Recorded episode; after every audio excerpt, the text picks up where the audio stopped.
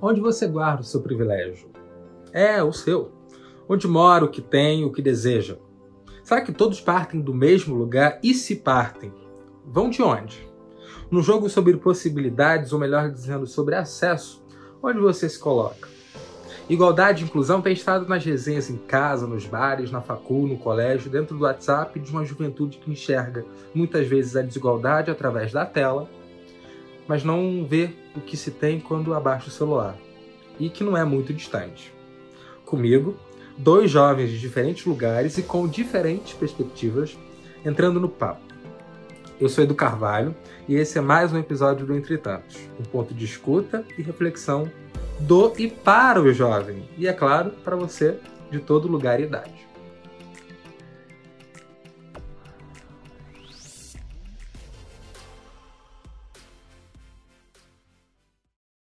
No papo de hoje a gente conversa com Mariana Braga e Lucas França, ambos estudantes de comunicação da PUC, no Rio de Janeiro.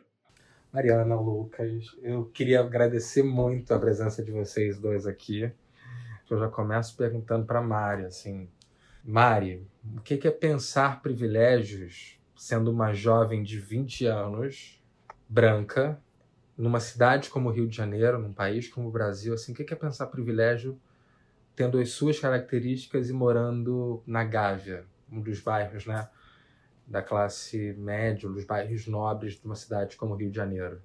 Eu sempre pensei muito assim, eu sempre me questionei muito sobre isso, na verdade, porque eu não sou daqui, né? Eu sou de Petrópolis, eu nasci lá. E. E foi uma coisa que eu sempre me questionei, assim. Eu, eu ia para um colégio que as pessoas me chamavam sempre, ah, ela é riquinha, sei lá o quê. E eu não queria que as pessoas tivessem essa ideia sobre mim, sabe? Eu lembro quando meu pai comprou um carro, eu tinha muita vergonha que ele fosse me deixar na escola com esse carro. Tipo, era um Mini Cooper. E eu tinha muita vergonha disso. Das pessoas falarem, assim, tipo não sei, me julgarem de uma forma que eu não queria que julgasse, entendeu? Enfim, é uma coisa que eu sempre me questionei muito e que eu, eu fico muito mal, assim, vendo. Eu sempre busquei fazer muito trabalho voluntário e agora eu faço análise há mais de um ano e é uma coisa que eu falo recorrentemente na minha análise também, que eu sou uma pessoa que eu reconheço que eu tenho muita empatia, assim, muita mesmo. E às vezes eu acho até demais, porque eu carrego muito a dor do outro, assim, para mim. Ou seja, isso te causa alguma coisa causa durante muito, o dia. Aham, uhum, muito. E Ai, esse, esse é um tema até que me emociona, assim. E. Ai, calma. E assim, é uma coisa que eu trabalho na minha análise bastante de, de não me culpar, assim, por isso, sabe? Porque Oh, meu Deus. Eu não queria te fazer chorar. Eu vou chorar. Vamos ver todo mundo chorar aqui. Todo mundo vai chorar. Vamos aqui. três chorar. Vai ser uma conversa de, de lágrimas. Não, mas é assim, é uma coisa que acho que a pessoa que. A gente tem que reconhecer os nossos privilégios. Não é você se culpar por você ter, sabe? Você. É você reconhecer e você tentar ajudar quem não tem, entendeu? Não tem a mesma. de tudo, assim mesma classe social, de não ter privilégio em relação à cor. E, e eu reconheço, assim, eu sou uma classe minoria por ser mulher. Eu não sei, eu, às vezes eu penso nisso também de privilégio dos homens sobre as mulheres também. E, mas em relação a mim é isso, assim, é uma coisa que eu sempre me questionei, eu sempre eu busco sempre fazer alguma coisa para que não sei, meu privilégio é tentar ajudar as pessoas com esse privilégio que eu tenho. Lucas, você tem características diferentes da Mariana. Uhum. É, você é um jovem periférico do Meyer. E sendo um, um jovem periférico do Meyer, essa, essas características te dão algum grau de privilégio? É privilégio ser um jovem periférico como você hoje na sociedade? Primeiro, feliz de estar aqui. É um privilégio estar aqui.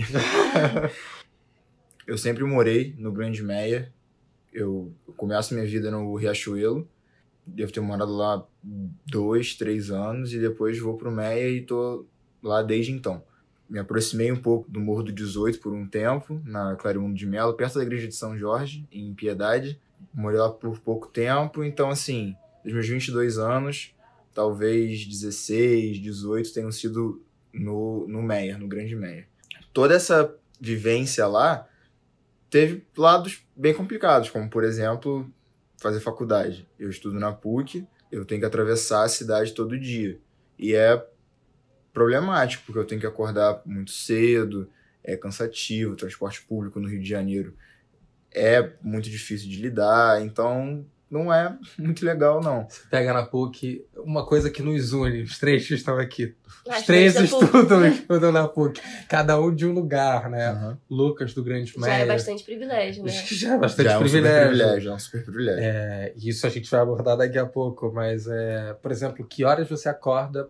A minha primeira aula é às sete, então eu tenho que estar de pé por volta das cinco, de segunda a sexta. E você volta pra casa que horas? E depois da PUC eu tenho estágio, então eu fico no estágio de duas às oito, saio de lá da Lapa às oito e chego em casa por volta das nove. O dia que tem um trânsito maior, nove e meia.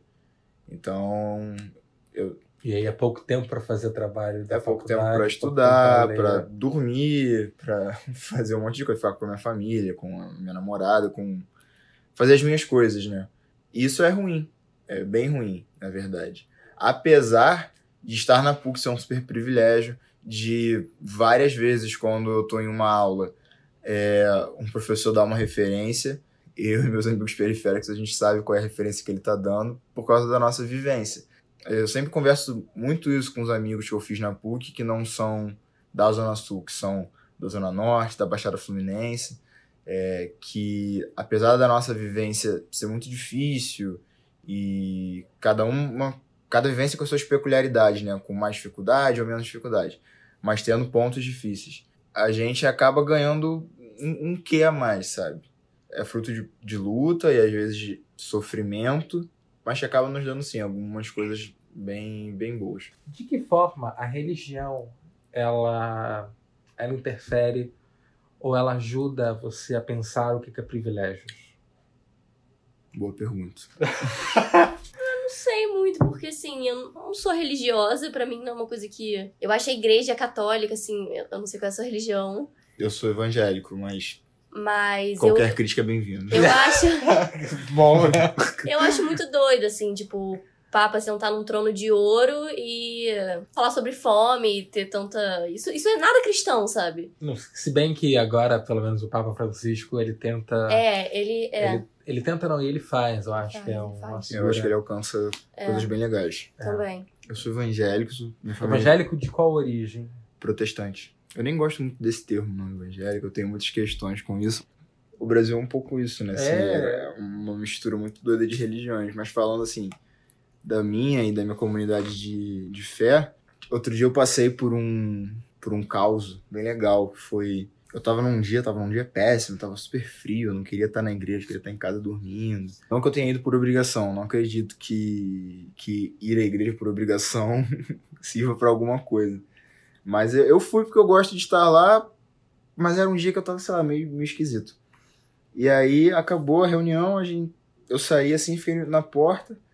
Aí veio uma, uma senhorinha, sabe essas senhorinhas bem características evangélicas, sabe? Essas senhorinhas pequenininhas, que tem sempre uma palavra amorosa. E aí ela me abraçou e ela falou: Nossa, quanto tempo eu não te vejo? É... Vem cá, meu jornalista. Aí me abraçou assim, aí eu olhei e falei: Pô, não tô formado, sabe? Veio um pensamento super cartesiano de ordem, tipo, não, só sou jornalista quando eu me formar e tal. Eu perguntei, é, Beth, falei, ô Beth, eu não. Eu não sou jornalista. Ela falou, não, claro que é, você não faz jornalismo? Eu falei, faço. Ah, então você é jornalista. Eu falei, ah, então tá bom, você tá falando, eu sou. Aí ela falou, eu te conheço desde de muito novo, né? Eu vivo, vivi minha vida na, nessa mesma igreja. Conheço todo mundo lá, todo mundo me conhece. Cresci indo em reuniões que a Beth frequentava com a minha mãe. Cresci do lado da Beth, sabe? Cresci do lado de um grupo de mulheres que se encontravam para orar, para conversar, para falar de dores, para falar de, de problemas com, com o marido, problemas com o filho, problemas da vida, alegrias da vida. Quando ela me fala que eu sou jornalista dela e tudo mais, me remete justamente, tipo, pô, agora que eu cheguei num lugar, eu não posso esquecer dessa galera. Agora que eu cheguei nesse espaço, que é um espaço privilegiado, que é a universidade, que é o espaço de estar tá fazendo um estágio, de daqui a um tempo, se tudo der certo, conseguir um emprego, numa área, numa profissão que é super decisiva e importante para todos os países, mas para o Brasil, então, qual o valor de você ter um jornalista fazendo um trabalho sério nesse país? É, é inimaginável. O significado, né? A importância, né? Super, super. E aí eu olho para trás e olho para Beth, olho para essas mulheres que cuidaram de mim e, e olho para os meus amigos de bairro. Não me vejo superior, me vejo como um igual, sabendo que estou numa posição de privilégio, querendo que mais gente tenha acesso, sabe? Se eu aprendi uma coisa na universidade, eu quero poder voltar para minha comunidade e levar esse ensino, sabe? É, tem muito de uma coisa que a gente fala de privilégio que é exceção. Que ah, é aquele momento que eu volto a falar de mim. É, é, é. Tem uma coisa que olham para mim e me veem muito como exceção. E eu acho. É um fardo. Sim, exceção é muito ruim, né? Eu também tenho episódios desse na Rocinha, quando estou caminhando pelos becos e tal. E aí as, algumas senhoras me veem na televisão e falam: Oi, jornal, meu jornalista, ó, o nosso repórter. Os mototáxis todos me conhecem e falam isso. E também para quem, para o lugar, lugar que eu trabalho, né, para as coisas que eu faço, eu fico falando, mas não era para só eu estar aqui, só eu estar aqui. Não era para sempre ser só eu. O que, que eu posso fazer para mudar isso? Porque, como eu, tem tantos outros na Rocinha, em Irajá, em Belfor Roxo, em Campo Grande, em Realengo, tem tantos não eduz, mas tem tantos meninos que fazem o pensam, né? E, e que a gente uhum. só falta nunca dar voz, né? Mas sempre dar acesso. Uhum. Falta acesso. Uma coisa que você falou muito bem, assim, a, a faculdade, quando eu chego ali no pilotismo da, da, da PUC, eu falo, cara, o que, que eu posso fazer para possibilitar outras pessoas aqui? O complemento da frase que a Beth fala a você é muito bonito. Você lembra? Não me lembro. Ó, Se você tá aí, eu não me lembro. Lucas, estou feliz com o que você tem feito. Ah. Você é meu jornalista. E ela complementa com. Não se esquece de mim e nem das velhas que oraram por você esse tempo todo. Você é nosso. Ai, fofa. E tem uma coisa, uma vivência que eu descobri sua, que você falou outro dia no ambiente que a gente estava, da sua mãe ter dito algo parecido, se não me engano. A minha mãe, ela sempre sai com umas, umas paradas muito assim doidas. É recentemente, a minha mãe ela é cuidadora de, de idosos. Antes de ser cuidadora de idosos, ela foi doceira e antes dela ser doceira, ela foi artesã. E essas habilidades meio que conversam. Então, quando ela era artesã, ela fazia muita restauração de móveis. E aí tinha algumas que eram móveis pesados, então tinha que ir com ela. E aí a gente foi uma vez numa cobertura no Maitá, reformar uma mesa, assim, uma mesa gigante. A mesa devia ter, só uns dois metros, assim. A mesa era absurda. E eu tava lá fazendo, a dona da casa tava lá, vigiando, né? A gente sentia que era um processo de vigia, de, de... Vou ver se eles não vão fazer alguma coisa errada. E eu tava lá, passando um produto na mesa. A dona da, da casa perguntou pra minha mãe, é, seu filho estuda? Pra, falando sobre, sobre mim, né? E aí minha mãe olhou assim pra cara dele e falou, é, ele passou para a universidade, mas não começou ainda não, vai começar no próximo semestre. Ah, é, ele passou para qual universidade? A minha mãe falou rindo, né? Passou para PUC. Aí ela se espantou, né? Falou, PUC? É porque o meu neto também vai estudar lá. Minha mãe veio falar que bom, vão ser colegas de, de faculdade. e esses dias ela estava na casa de uma cuidadora, de uma idosa que ela cuida. E aí eles estavam na sala, assim, a família e tava todo mundo comendo sorvete. Como as coisas pequenas, mas são meio marcantes. Tava todo mundo comendo sorvete. E minha mãe tava na sala, cuidando da, da senhora, sabe? Então, ela tem um. É um processo de trabalho, mas é um processo meio afetivo, né? Assim, eu tô cuidando da, da matriarca da sua casa. Ela. Eles estavam comendo sorvete, comendo, comendo. E aí minha mãe via eles colocando sorvete e conversando com a minha mãe e tal, e em nenhum momento eles ofereceram. Aí ela chegou em casa, abriu um pote de sorvete, sentou assim no sofá e falou, comendo sorvete, com a boca cheia de sorvete, assim, eu não preciso deles, eu posso comer o meu sorvete sozinha. E aí essas pequenas coisas que ela faz e que ela fala, vai me demonstrando, olha, olha só a potência que existe é, na minha família e, e ela. Eu tava em algum período da faculdade, aí ela. Eu cheguei em casa, ela tava meio estranha. Aí eu olhei assim pra cara dela. Falei, o que que tá acontecendo, mãe? Aí ela. Ah, eu tô triste. Eu falei, por quê? Ela falou, tô triste que você tá na faculdade. Eu falei, ô você tá maluca? Porque você sempre sonhou que eu tivesse nesse espaço, sempre sonhou que, que era a universidade que, que ia, sabe, resolver nossos problemas, que a partir dos meus estudos a gente ia reverter as coisas. Aí ela falou: É, mas eu tenho medo de você de você esquecer de mim do seu pai a partir das coisas que você vai conhecer e aprender lá. Eu falei: Não, mãe, fica tranquilo, não vou esquecer não. Mas aí eu carrego isso comigo, deve ter uns dois anos que isso aconteceu. Eu carrego isso comigo como assim, Cara, você não pode esquecer de onde você veio, você não pode esquecer do seu pai, da sua mãe, da Beth, você não pode esquecer de ninguém. É porque é assustador, né? A minha mãe fez faculdade, meu pai também não. É, meus avós não fizeram, da minha família assim mais próxima mesmo, só a minha irmã que fez. E é, é minha irmã, mas é minha irmã só por parte de pai, né? Eu, dos meus pais eu sou filho único.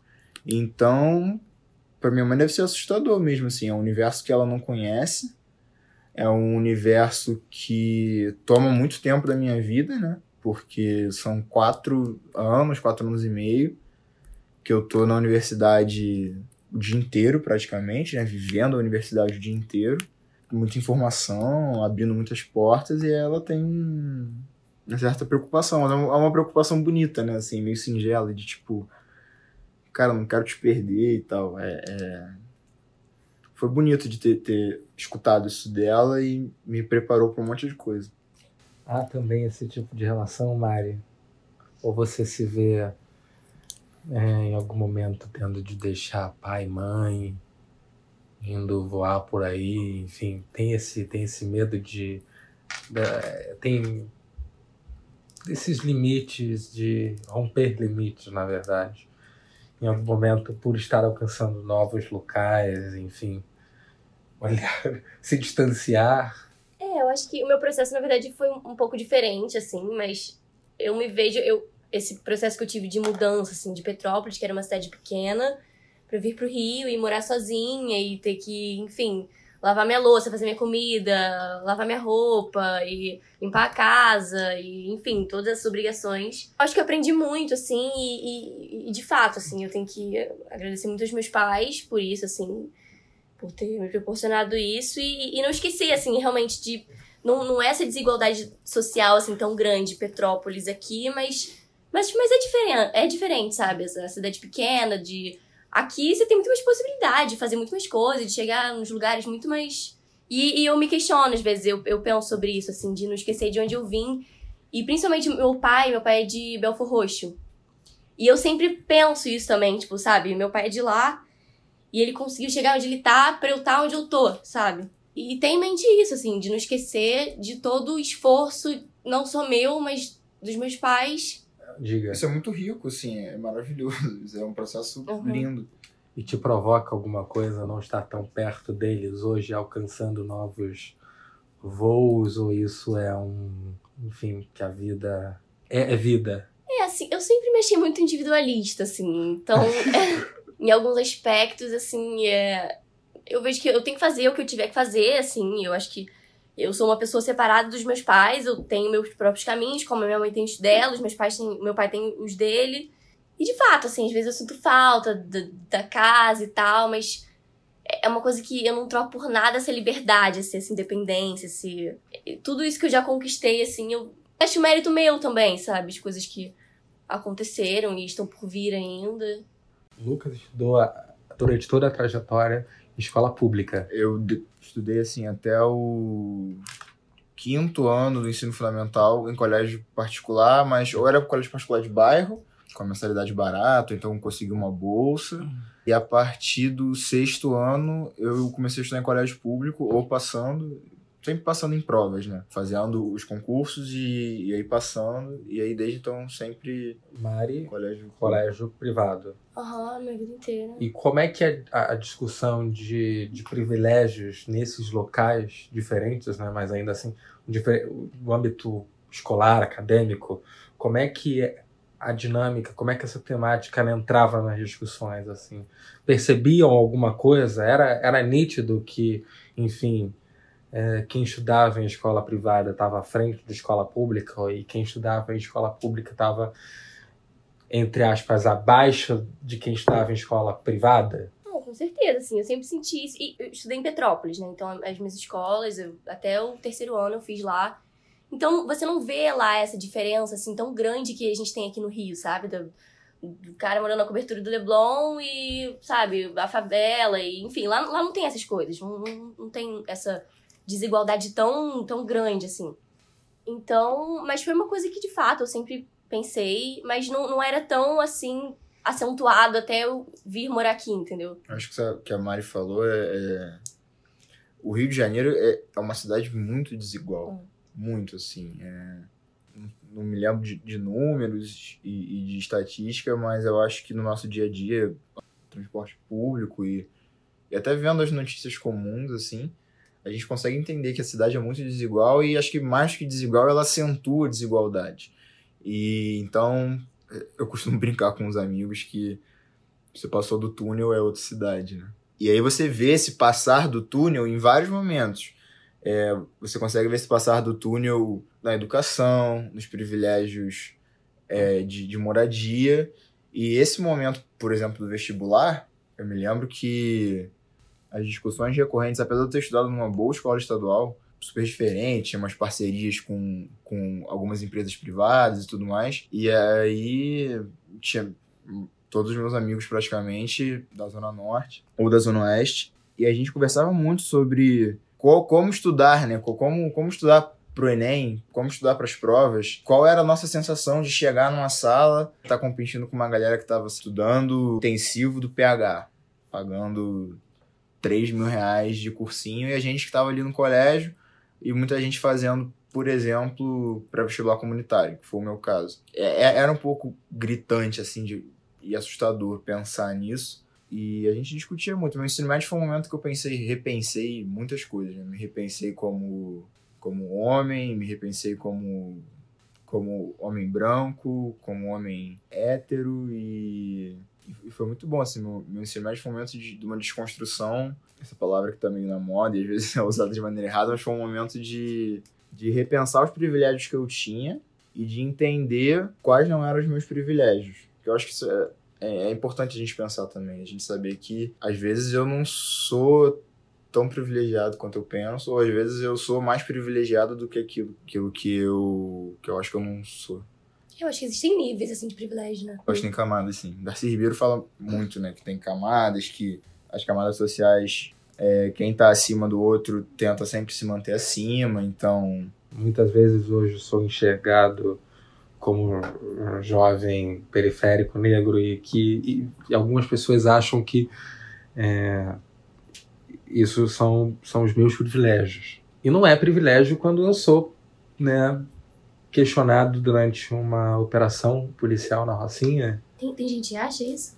Do que? Que eu sou privilegiado? É. Tem muita gente. Muita gente que acha. Que você tá no emprego legal Que eu tô no emprego legal porque eu sou negro. E também tem uma cobrança. Você. Mais do que. Você tá aqui, então você tem que provar que você pode estar aqui. Uhum. Que você pode estar entre a gente. Porque senão. Essa coisa da margem que você falou, né? Do tentar, do tentar. E... É, o, é Maju né, passou por isso. Pois é, o semana. exemplo da Maju, eu acho que assim, a gente viveu nesse ano alguns grandes exemplos do, desse falso privilégio. Uhum. E sobretudo as pessoas negras. A gente teve o caso da Maju, que teve seus erros é, contabilizados por um jornalista de entretenimento da Folha a gente teve no início do ano, né, quando a gente descobriu que a Joana Dark, né, a pesquisadora, a professora, teve a história toda do diploma, mas que não interferia de nenhuma forma ao feito dela, uhum. aos feitos dela pelo país. Total. É, você está sempre notabilizando esses erros, você está sempre colocando essas pessoas em situação de é de teste, de teste, assim, agora que você tá aqui, prova. Uhum. Prova que você tem que. Outro dia eu escutei de uma pessoa, ela falava para mim: você tem que sair da sua zona de conforto. Mas. E se minha zona de conforto for acordar, às vezes, num, num, numa favela que tem operação, como a Rocinha, onde eu não consigo levar a minha sobrinha filha para ir pro colégio, Uhum. onde eu não consigo nem chegar à PUC, que é onde eu estudo, porque não posso, a gente tem que então repesar que zona de conforto é essa. E eu falo, e acabo agora voltando para vocês. Teve uma famosa matéria que saiu, uma chamada que saiu uma vez, tinha uma operação. Eu vou tomar aqui a Rocinha porque fica, é, é um lugar muito emblemático que fica perto de onde a gente está Uhum. aqui gravando, e também da PUC, que é onde nós três nos encontramos. Tiros assustam alunos da PUC. É histórica. E aí eu queria perguntar assim, como é que vocês lidam? Porque nem todo mundo na, na sua rede familiar, nem todo mundo na sua rede de amigos cursou ou cursa uma faculdade. Também, né? Ter a possibilidade de ter educação, de ter acesso é um privilégio. Com certeza. Quer dizer, não sei se é privilégio, não é. Eu fico sempre pensando hoje nisso. Eu acho que é. Eu acho que. Com certeza é acesso à educação, com certeza. Nossa, Como é que vocês lidam com isso ali naquele ambiente? Assim, é, é, é, um, é um lugar onde fica nítido isso? Eu acho que fica assim, é, quando eu entrei na PUC, no segundo semestre de 2016, e eu era muito revoltado, assim, era, era, um, era um sentimento de revolta que, que me tomava quando eu entrava lá, justamente porque eu não conseguia, às vezes, nem conversar, sabe? Eu chegava numa roda e a galera tava falando sobre, sei lá, viagem pra Europa, e eu nunca viajei pra Europa. Quero muito viajar, tomara que eu viaje. Mas assim, Vai. uma galera que às vezes eu não tinha nem assunto, eu ficava muito irritado, ficava assim olhando pra caraca, agora já que eu vim me meter. E sabendo que os meus amigos estavam na faculdade pública, estavam passando pela mesma coisa, porque às vezes tem um, um mito da gente pensar que a faculdade pública é um lugar super tranquilo, e na verdade não, sabe? Claro que- que lá você tem mais possibilidades, eu, eu acredito, mas quem tá nas universidades públicas também é de maioria privilegiada. Acho importante também ressaltar isso, porque às vezes eu vejo uma galera super privilegiada, sabe? Que tem uma vida super tranquila e tá na UFRJ, tá na, na UF, achando que é o Che Guevara. E isso não é, tá ligado? Você é mais um cara privilegiado, então segura a onda. Mas assim, é, voltando pra PUC. Conforme o tempo foi passando, eu fui encontrando meus amigos, tá? eu fui entendendo o que era a universidade e o que ela era pra mim, isso foi amenizando. Claro que ainda tem meus confrontos lá, às vezes al- alguém fala uma coisa muito absurda na sala, eu levanto e falo, deixa eu ser o contraponto aqui. Tipo o quê? Outro dia a gente tava na, numa aula falando sobre, sobre a praia, sobre as praias da Zona Sul. A galera tava comentando que às vezes é muito difícil ir da Zona Norte, das outras áreas da cidade pra praia, ir das favelas pra praia. Uma menina levantou e falou: Ah, professor, é parecido com as praias de Nova York, né? Que você tem que entrar e apresentar a identidade. E aí ficou um silêncio, assim. aí eu falei, cara, não vou dizer nada, eu vou deixar passar. É, eu já presenciei em sala, a gente tava discutindo o que, que era beleza. Era uma aula de. Se era de filosofia, de estética, e o que, que era beleza. E a professora citou que para um determinado autor, beleza era vida e feiura era morte. O feio é morte. Parou a aula, o professor e falou assim: é, é por isso que vocês veem muitas pessoas felizes e vivas na Orla do Leblon e veem muitas pessoas tristes e feias no calçadão de Madureira. Aí eu olhei assim, aí uma galera riu, aí eu olhei pros meus amigos, aí bateu um desespero. Passou um tempo, ela falou: é, o blues é uma música negra americana. E o blues transmite o verdadeiro sofrimento. Agora o samba, não me venha com samba, porque o samba é aquela batida chata, o samba não é nada. Aí eu levantei e saí da sala, fui embora. Tipo, fui embora A pra casa. professora A professora falou falou isso. E aí eu olhei assim e falei, cara, não é possível que ela falou isso, brother. Não é possível. Eu tenho amigos íntimos que tocam em bateria de escola de samba, sabe? É, uma parte da minha família frequentou muito escola de samba. Fora que o samba é o samba, sabe? Aí bateu um desespero bizarro. E eu sabe, voltei pra casa desesperado, chorando, pensando em como é que eu ia voltar pra aquele lugar. Mas passou, sabe? E hoje eu, eu me entendo como uma parte da PUC. A PUC, a universidade, ela é um lugar pra mim, é meu também. Eu, eu, tomei por direito, é meu e ninguém pode tirar. Tendo que eu levo coisas pra PUC e tiro coisas da PUC também. Quantas coisas incríveis eu aprendi lá com professores que são ricos, milionários, moram no Leblon e que me trouxeram grandes conhecimentos, sabe? É, tem sido uma experiência de troca e sabendo de onde eu vim. E exatamente essa relação de troca, assim, eu acho que isso faz você pensar bastante, sabe? Não exatamente pra esse, esse lado meu, assim, de, de muito privilegiada, sabe? De de estar tá ali trocando com pessoas que têm uma vivência totalmente diferente da minha, sabe? Eu acho isso muito legal. E a PUC realmente é bizarra, essas coisas. Eu, eu, eu vejo, assim, até eu, falando um negócio da Europa, assim, eu já fui pra Europa duas vezes. E, mas eu tenho amigos que vão assim, todo mês, como se estivessem um na esquina, assim. Eu acho uma coisa bizarra. Isso é bizarro. E às vezes você tá discutindo, você tá numa roda, assim, e tá todo mundo falando, não, porque aquele lugar ali de Londres e tal, então todo mundo super familiarizado com aquele local. Isso tipo, é bizarro. Ah, não, porque ali você vira aquela rua, é aqui na, ali naquela loja e tal, e todo mundo sabe, entendeu? Um negócio de Londres, como se fosse na esquina, assim. Isso é uma coisa realmente muito louca. Pensar que tem gente que paga escola americana, sei lá, mensalidade de 5 mil reais, sabe? Mais caro do que a PUC, inclusive. Tem gente que acha a PUC barata, eu acho isso muito doido. É, isso é muito doido também. Que pagava cara. muito mais de escola, sabe? Que vai pra PUC, ah, o que, que é 4 mil reais, sabe? 3.500 lá. Nada. E quando eu fui pra PUC, eu tinha até essa ideia, assim, de que foi desconstruída quando eu entrei lá, porque eu não sei que curso você faz. Comunicação. Comunicação Comunicação, os, três fazem comunicação. E eu vejo que comunicação, eu acho um dos cursos que tem na PUC que tem mais essa diversidade, assim, que você consegue ter essa troca de que as pessoas são muito, muito de boa, assim. Eu acho uma coisa. Até as pessoas que são, sei lá, privilegiadas, assim, muito, eu acho que tem essa consciência de classe, assim, pelo menos a mai- maioria, as pessoas que eu convivo, pelo menos. E que eu vejo que, por exemplo, eu tenho amigos de administração que já é uma coisa totalmente diferente, assim, parece outro mundo. Tem os cursos que é, é gritante, assim. É a, outro a, a mundo. diferença. O Lucas fez um post há tempo que eu queria ler uma frase que me chamou a atenção, que é: daqui 30 anos a Zona Sul não vai mais consumir plástico e a favela ainda não vai ter conhecido o shopping da Gávea. Peguei empre- emprestada essa frase, quem falou foi uma, uma amiga minha, Letícia Amâncio. A gente tava numa discussão, num grupo nosso no WhatsApp de, de amigos periféricos. E aí alguém contou algum caso na PUC, e aí a gente começou a conversar. E ali é um, é um espaço que a gente usa pra desabafar e tal. E aí ela usou é, essa frase. Até escrevo ne- nesse post que você falou que isso não é uma frase profética ou um desejo que isso vai acontecer. É mais uma espécie de, de provocação pra gente pensar. Tipo, quando a gente fala de repensar a maneira como a gente se alimenta, repensar a maneira como a gente utiliza plástico, o quanto a gente produz de lixo, isso tudo é muito maneiro. Mas esse tipo de pensamento, esse tipo de, de forma de ver o mundo, precisa alcançar a favela, precisa alcançar a Zona Norte, precisa alcançar a Zona Oeste, a Baixada Fluminense. Assim, eu não sei, a Zona Sul é um espaço muito pequeno da, da cidade, se você pensar o restante todo. Não adianta a gente. Não vamos ter mais canudo de plástico, todo mundo agora usa canudo de metal e bambu na Zona Sul.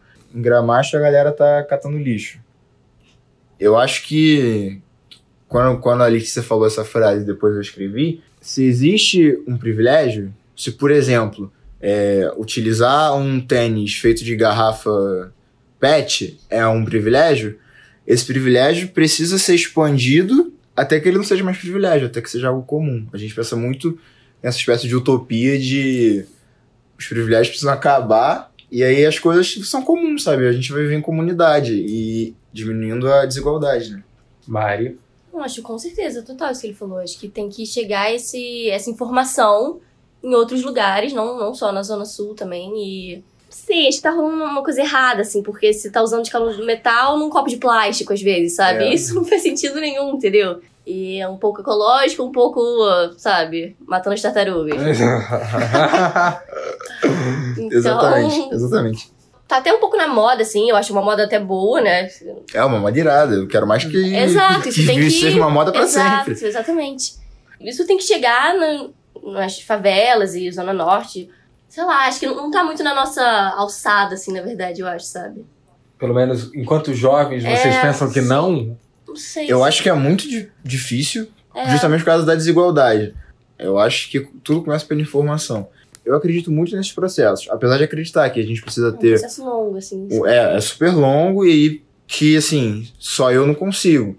É, Eu acho que a gente precisa de, um, de política pública, a gente precisa de representantes, câmeras de, de vereadores em conselho tutelar, em, em vários espaços que levem essas propostas. Por isso que é importante a gente ter é, deputados e deputadas negras e negros, periféricos. Por isso que era importante a gente ter a, a Marielle, que era uma mulher de favela, uma mulher lésbica É, para que esse tipo Mãe. de mãe. Por isso que é importante a gente ter essas pessoas lá para que a gente pudesse ter essas vozes sendo mais representadas do que o processo local.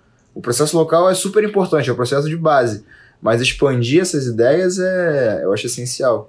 É, eu me expressei um pouco errado. Assim, não é que eu, eu não acredito que esteja, não esteja na nossa alçada. Até porque se todo mundo pensar assim, ninguém sai do Nunca vai lugar. fazer nada.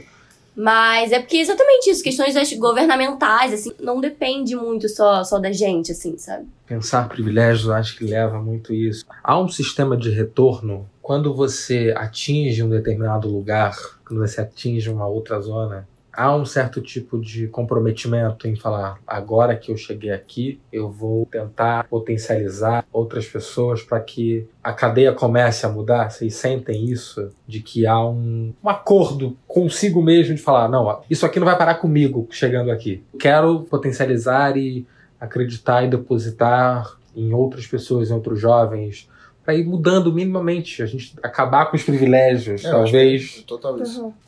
Você acha que a possibilidade pro erro para quem mora num lugar como você, ela é menor? Ela é bem menor. Ela é menor porque eu me lembro quando eu tava fazendo o processo de vestibular, comecei a fazer as provas e tal, e me batia um, um- um desespero. Acho que essa é a palavra, desespero. De, por exemplo, se eu não passasse para a universidade, eu ia ter que trabalhar.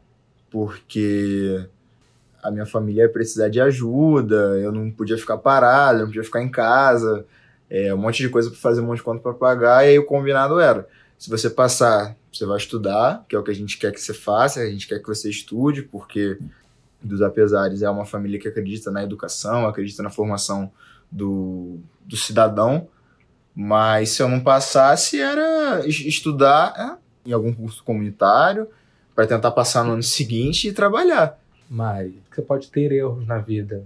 Não é que pode ter, mas assim, a possibilidade de, de não ter tantas obrigações, assim dizendo, né? Ter espaço para Aham. só tentar. Por exemplo, agora eu tô começando a me preocupar com estágio, que com certeza pra você já é uma coisa que você vem pensando há muito tempo, em questão de trabalho ou não. Eu faço estágio, deve ter uns, uns três anos já. Três anos. É, então, eu, Então. eu tô começando a pensar nisso agora, sabe?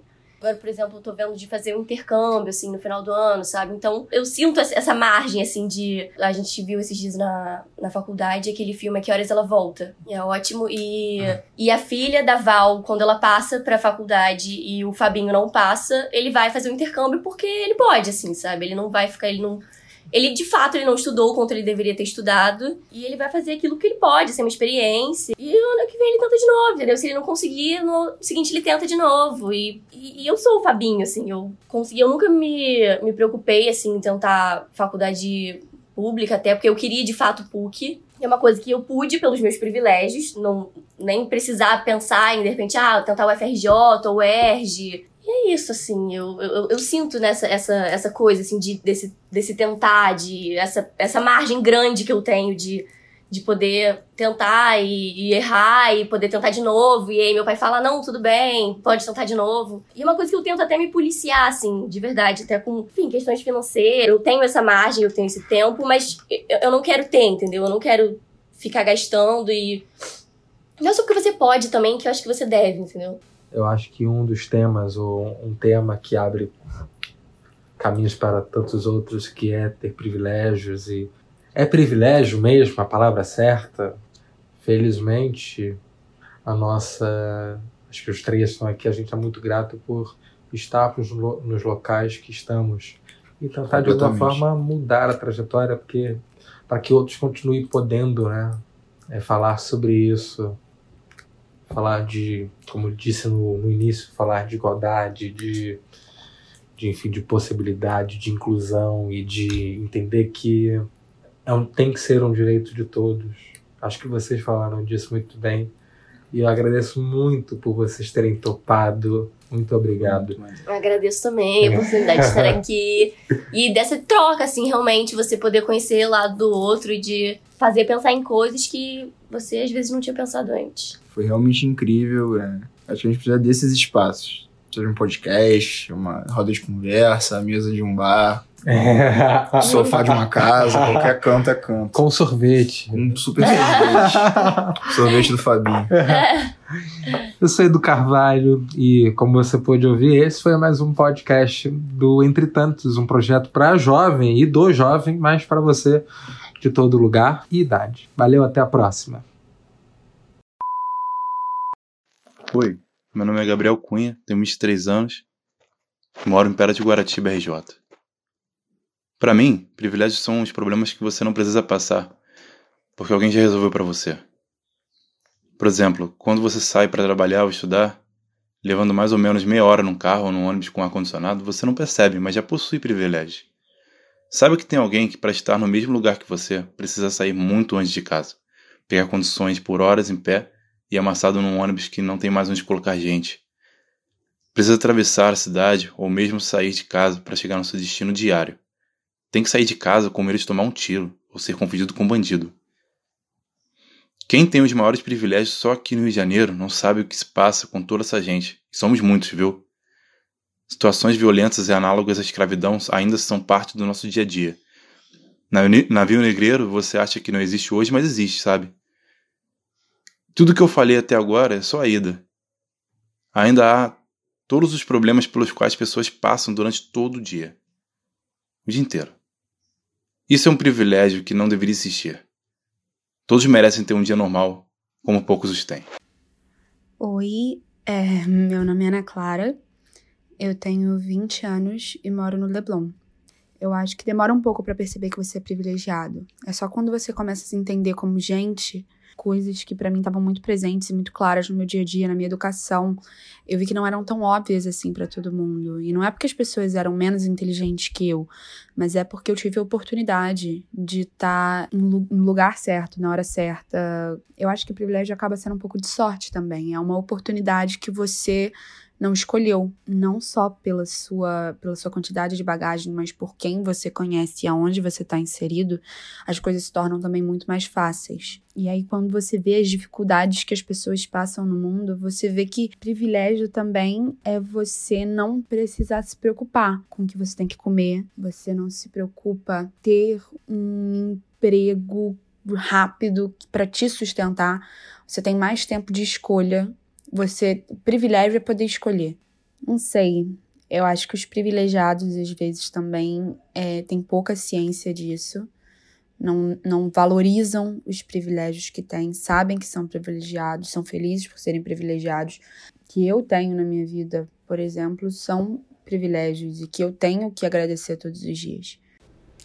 Com edição de Maria Clara Piragibe, roteiro de Eduardo Carvalho, designer de Thaís Oliveira, o podcast Entretantos é dedicado a Paulo Nepomuceno, Larissa Bispo, Giovanna Oliveira, Bruno Monte, Eduarda Gomes, Eduardo Andrade, Giovanna Campes, Letícia Cruz, Mariana Braga, Mariana Soares, Marina Soares, Matheus França, Vinícius Arouca, Lucas Romualdo, Paula Sintra e a todos os jovens que passaram pela minha trajetória e que, infelizmente, não puderam escutar esse episódio.